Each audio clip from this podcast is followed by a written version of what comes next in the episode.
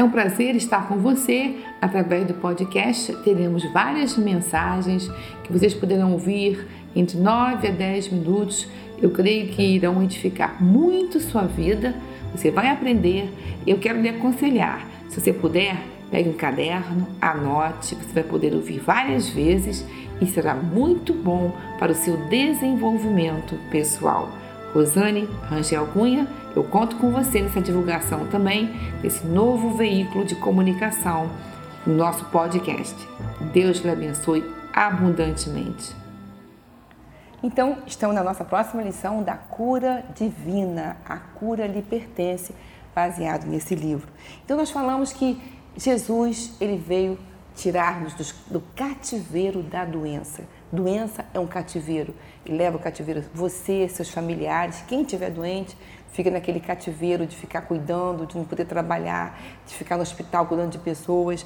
É uma fase horrível e difícil. Há pessoas que querem logo que a pessoa até morra para parar o cativeiro da doença, mas é um cativeiro. Jesus libertou aquela mulher, como nós lemos aqui em Lucas 13.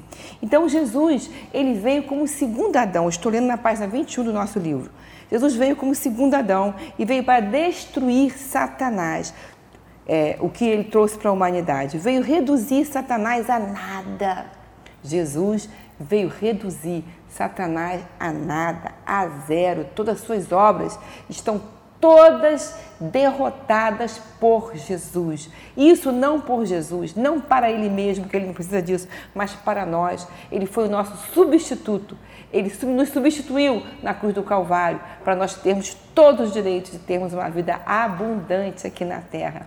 Lá em João 10, 10 ele fala que o ladrão veio roubar, matar e destruir. Eu vim para dar vida e vida com abundância. E vida com abundância não é só ficar doente numa cama, sofrendo. Não, isso não é vida abundante. Vida abundante é uma vida saudável, é uma vida é, com saúde.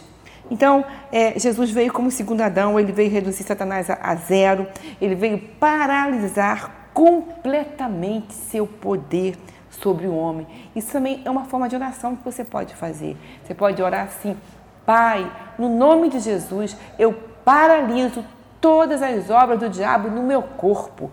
Todas as obras do diabo de enfermidade eu paraliso agora no nome de Jesus. Isso aí também é uma oração poderosa que você pode fazer, não só para a doença, mas também para qualquer situação na sua vida.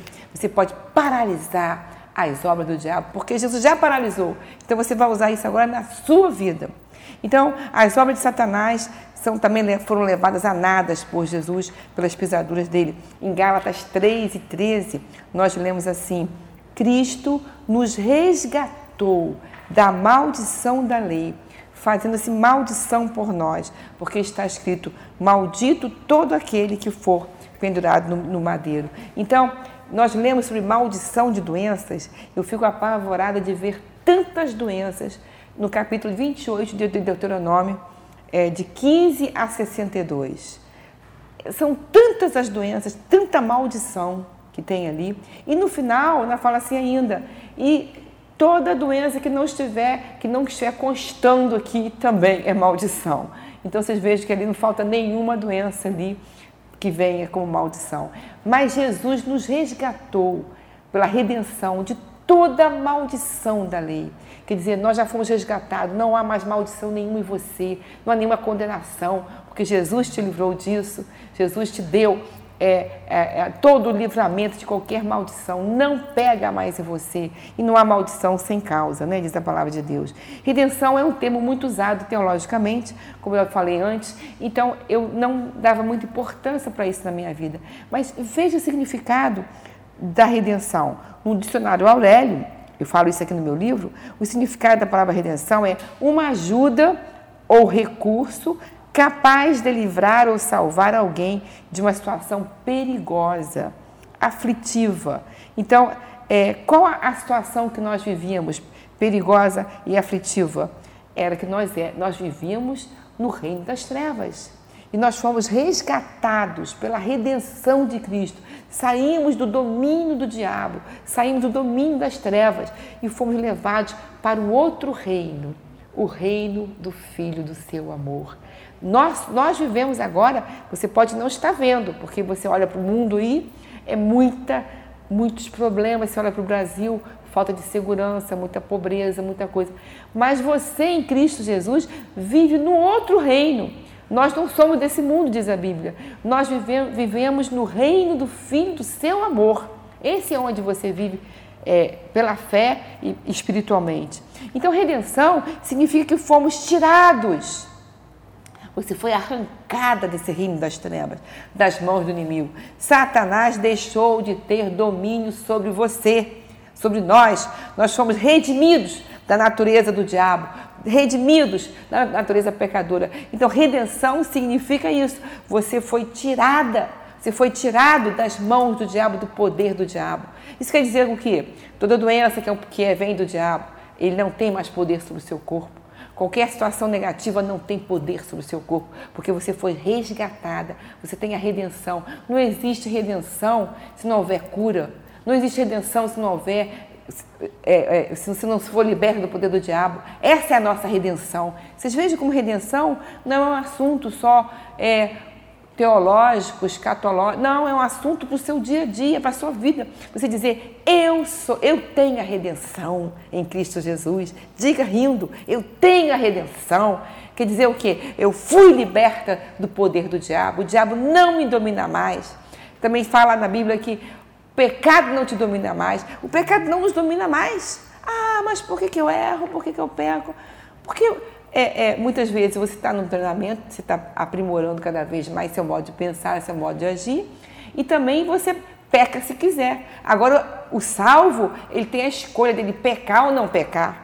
Mas não te domina mais, você não é obrigado mais a pecar. Ah, fulano caiu adultério, porque ele quis, foi escolha dele não foi de uma noite para o dia, não apareceu na cama de ninguém, não foi trasladado para lá, que foi pensamento anteriormente, quer dizer, que dominou ele, ele deixou ser dominado.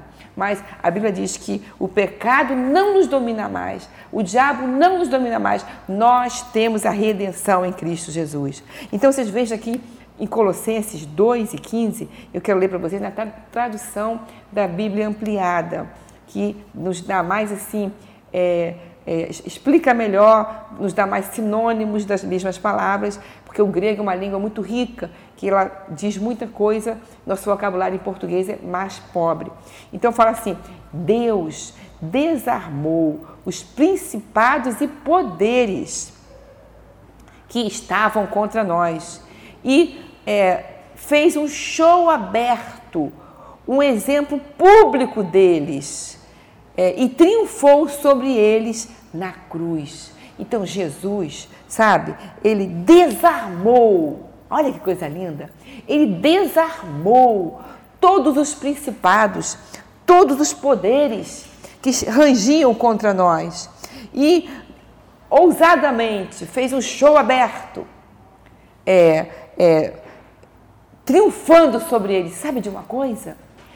Todo o reino maligno, todo o inferno, Todos os principados, principados, demônios sabem de uma coisa: Jesus triunfou, Jesus venceu e sabem que foi por nossa causa, não por causa de Jesus, por sua causa Jesus fez isso. Então ele tirou dele aqueles principados que estavam sobre Jesus, não é? Aí veio a justificação sobre ele e ele é, triunfou sobre eles, ele venceu. Ele foi o nosso substituto. Então, ele desarmou. Não há mais nenhuma arma contra nós. Não há mais nenhuma arma que para o diabo jogar contra nós. Ah, porque você fez isso, você merece. Não, fi, não mereço, não. Eu mereço o favor de Deus, a graça de Deus, porque o que eu fiz já foi perdoado por Jesus. Você pode dizer toda hora isso, porque o diabo vem colocando acusação, condenação, impedimento para você a se achar culpado, condenado, não receber que você está pedindo a Deus. Ele sempre traz é, astúcia, artimanha, porque ele sabe que ele foi desarmado por Jesus. Ele sabe que ele não tem mais nenhuma arma contra nós. Olha que coisa maravilhosa. Então, ele foi desarmado, todos os principados. Não tem mais nenhuma arma. Uma vez eu estava orando e o diabo, eu estava orando, repreendendo principados, potestades de um local. Aí, naquele, naquela hora, o diabo falou assim: não faça isso porque eu vou atingir seus filhos. Eu falei assim: você não tem nenhuma arma contra meus filhos. Aí depois ele me ameaçou outra vez, ele, vou atingir a sua mente. Você, não... Aí eu disse para ele: você não tem nenhuma arma contra minha mente, porque Jesus te desarmou, você está desarmado. Oh, glória a Deus por isso. Você pode dar um glória a Deus também aí, que é maravilhoso isso. Então, ele está desarmado. Não há nenhuma, nenhuma arma contra você, nenhuma nenhuma doença ruim que ele possa colocar em você.